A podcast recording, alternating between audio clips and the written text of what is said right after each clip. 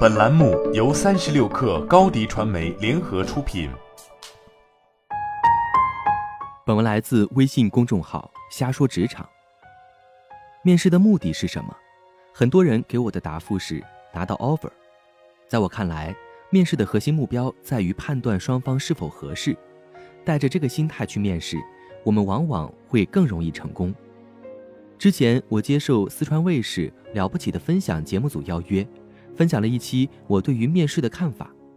当时我举了一个例子，我在美式咨询的时候，有一个实习生，他拿到了一家知名化妆品公司的面试机会，这是一个所有同学都梦寐以求的机会。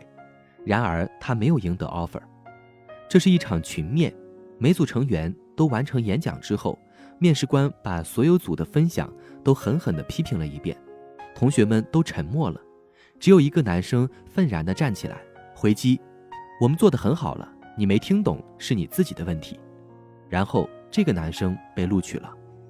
后来了解了一下原因，这家公司内部对资源的竞争非常凶，如果员工不敢于为自己发声，就很难为团队争取到理想的资源。所以公司的氛围鼓励这种更有侵略性的文化，希望招聘更有攻击性的员工。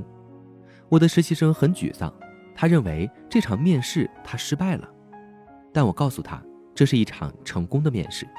我问他，如果再给一次机会，你知道站起来反击面试官能拿到 offer，你会去尝试吗？如果你成功了拿到 offer 了，未来在这家公司你能一直坚持这种风格吗？他摇摇头。我很清楚他不是这种性格，如果真的进入这家公司，他反而会特别煎熬。所以我告诉他，这明明是一场成功的面试。通过面试，他了解到这家公司不适合他，这也很好。在我看来，在一场成功的面试里，我们需要做到三要三不要：一要展示个性，不要照抄面经。如今的面经，从面试着装到如何回答问题，到肢体动作，到如何向 HR 提问博得好感，到面试完如何跟进，一应俱全。只要上心，啥都能在网上找到。原先这是好事，如今却成了大问题。很多同学们学习很多面经，背诵面经，在他们看来，面试就是要正确回答每一个问题。其实他们不知道，很多问题本就没有标准答案。比如说，有一次，一个候选人认认真真的提问：“你对这个岗位的员工有什么预期？”我很意外。因为我在面试过程中已经把我对这个岗位的要求讲了一遍。二要互动，不要审讯。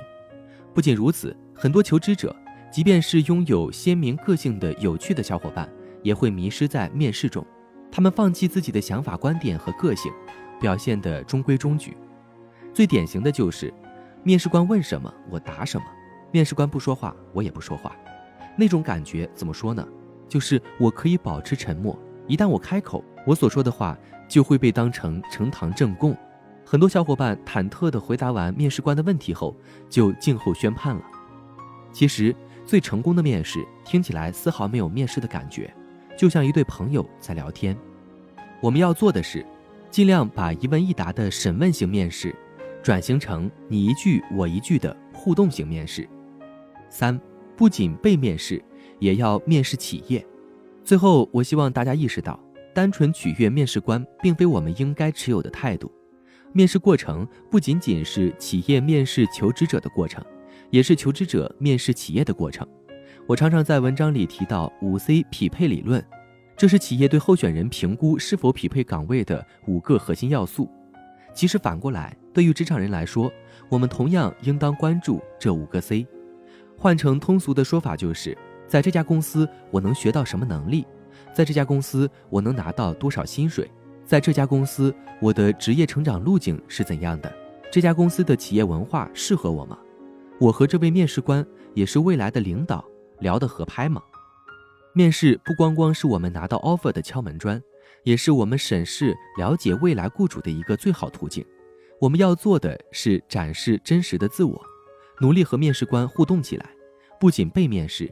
也主动面试企业，第一份工作非常重要，希望大家都能找到适合自己的公司和岗位，能为自己的职业生涯打下一个良好的基础。好了，本期节目就是这样，下期节目我们不见不散。高迪传媒为广大企业提供新媒体短视频代运营服务，商务合作请关注微信公众号“高迪传媒”。